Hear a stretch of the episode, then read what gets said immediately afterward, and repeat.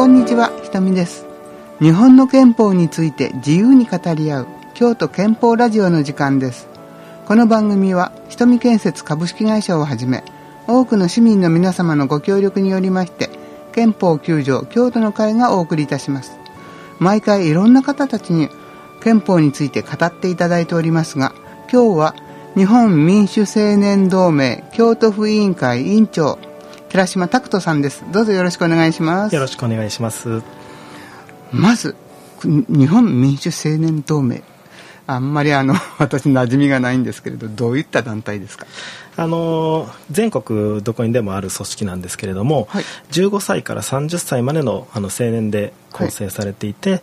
で青年一人一人の今の社会や政治があのどうなっているのかっていうことをあの一緒にみんなでこう学びながらまた同時にあの社会を変えていく私たちがあのよりよく暮らせるために何が必要なのかっていうことを、えー、実現していくために活動している団体です。それは仕事してるしてない関係ないんですかね？そうですね。あそうですか。高校生から、はい、あの社会人までそういうことですね。はい。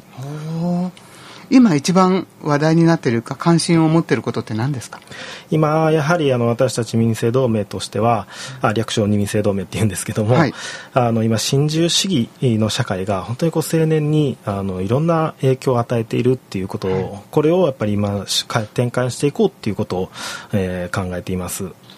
どんな影響が具体的にはあります？そうですね。一つねやっぱり働き方の問題であの新自由主義社会の下であのいろんな制度がこう解約されてくる中で、うん、本当に、まあ、給与の面もそうですし、うん、あの長時間過密労働って言われるような働き方で、うん、心身を壊してしまうっていうようなことがすごく問題になっていてあの先日ちょうど本当に数日前に電話で話を聞いた青年なんかは、あの給与が本当にまああの時給で計算すれば最低賃金を切っているような給与でうん、でだからあの片道職場まで2時間かかるんですけどあの一人暮らしするにはちょっと給与が足りないっていうことで、はあ、毎日2時間往復4時間ねかけて通っていたんですけど、はい、睡眠時間を確保するために、うん、晩ご飯を抜こうっていうことを決めて、はあ、で晩ご飯食べずに睡眠時間を確保してたらあの体壊してしまって、うん、あの働けなくなったっていう。それもあの朝からもうすごく体調悪かったんだけども、うん、それでもその日休んだらまた給与が減ってしまうっていうことで、定時まではなんとか働いて病院に行って怒られたっていうような話を聞きましたね。そうですか。その方若いんですよね。そうですね。今年新卒で働いてる子ですね。最初から体壊してどうするっていうやつですね。本当にまあ本当にそういう働き方がね横行してるっていうことがすごく大きな問題だなと思っています。そうですね。あのよくネットの話題になります。いわゆるブラック企業そうですね。ねブラックな働き方とかっていろいろありますもんね。はいあと学生さんなんかでは何が問題になってますか？やっぱり学生でいうとあの学費奨学金の問題が非常に大きなあの問題になっていまして、うん、特にやっぱコロナ禍であの学生がこれまでアルバイトでなんとか自分たちの生活を、はい、あの成り立たせていたところが、うん、そのアルバイトすらもこう奪われてしまって本当に毎日今日明日食べるものにも困ってしまうっていうような状況が生まれているっていうことが本当に問題だなと思っています。よくあの食料支援とかね雑貨の支援とかであの大学のなんかでやってますけどね、はいはい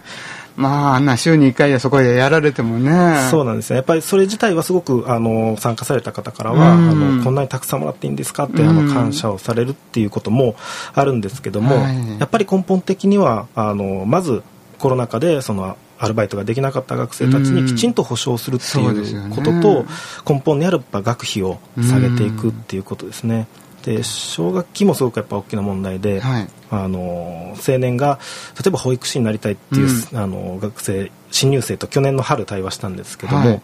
まあ、その子があの保育士は給料が低いから、はい、奨学金を返そうと思ったら、うん、あの夢を諦めて他の仕事に就いた方がいいんじゃないかって1回生で入ったばかりの子がそんなことを考えなければそうなんですよね確かにね保育現場あんまり条件が良くないっていうのを聞きますけれどもね。はい。奨学金の返済がその働いてる人にとってもすごく負担にもなりますし、ね、これからあの夢を実現していこうっていう人にとってもあの足かせになってるっていうすごく大きな問題があると思っています、ね、あの外国では大学まで無料無償っていうところもねそうですね。いくつかありますのにね。フランスなんかね2.7万円だったかな、そうですよ。入学の時に払うだけなんで、うねん。でノルウェーとかあっちの方は無償ですしね。そうですね。それを考えると日本は何なんだみたいな。いや本当にね、うんずっとずっとあのこうなん、えー1974年頃からかな、はい。すごくこうあの学費上げられてきて、あげましたね。はい、うん。昔に比べればあの約50倍に、なってます。はい、なってるっていう現状があります。古い話で私が入った頃なんてもう今から考えたら1ヶ月分もないような金額で入ってますもんね。ねはい。うん。そうですかあと何か問題になってることってあります？そうですね。それがやっぱりそのは給与が低いってことだったりとか、あの学費が払えなくて生活が苦しいっていうことだったりとか、うん。そういうことも全部その自己責任自分の努力が足りないからっていうふうにせされているっていうことがはああのその実際に生活が苦しいっていうこととか働き方が大変っていうことに比べ、あの加えて、うん。あのその自分のせいにされてるっていうことが精神的にもやっぱ青年をすごく追い詰めてるなと思っています。ねえ働けるあなたは悪くないって言いたげたいですね。そうですね。うん。ちゃんと働こうとしてる人たちのこう目をつむというか道を塞ぐような考え方ってねやっぱり納得できないですよね。うん。私たちはいわゆるあの高度経済成長で働けば働いただけ給料が入るっていう時代を知ってるのでなんで働いて給料にならないのってう。もう。単純に不思議でしょうがない、うん。日本は経済大国日本じゃなかったのかみたいな気持ちになりますけどね、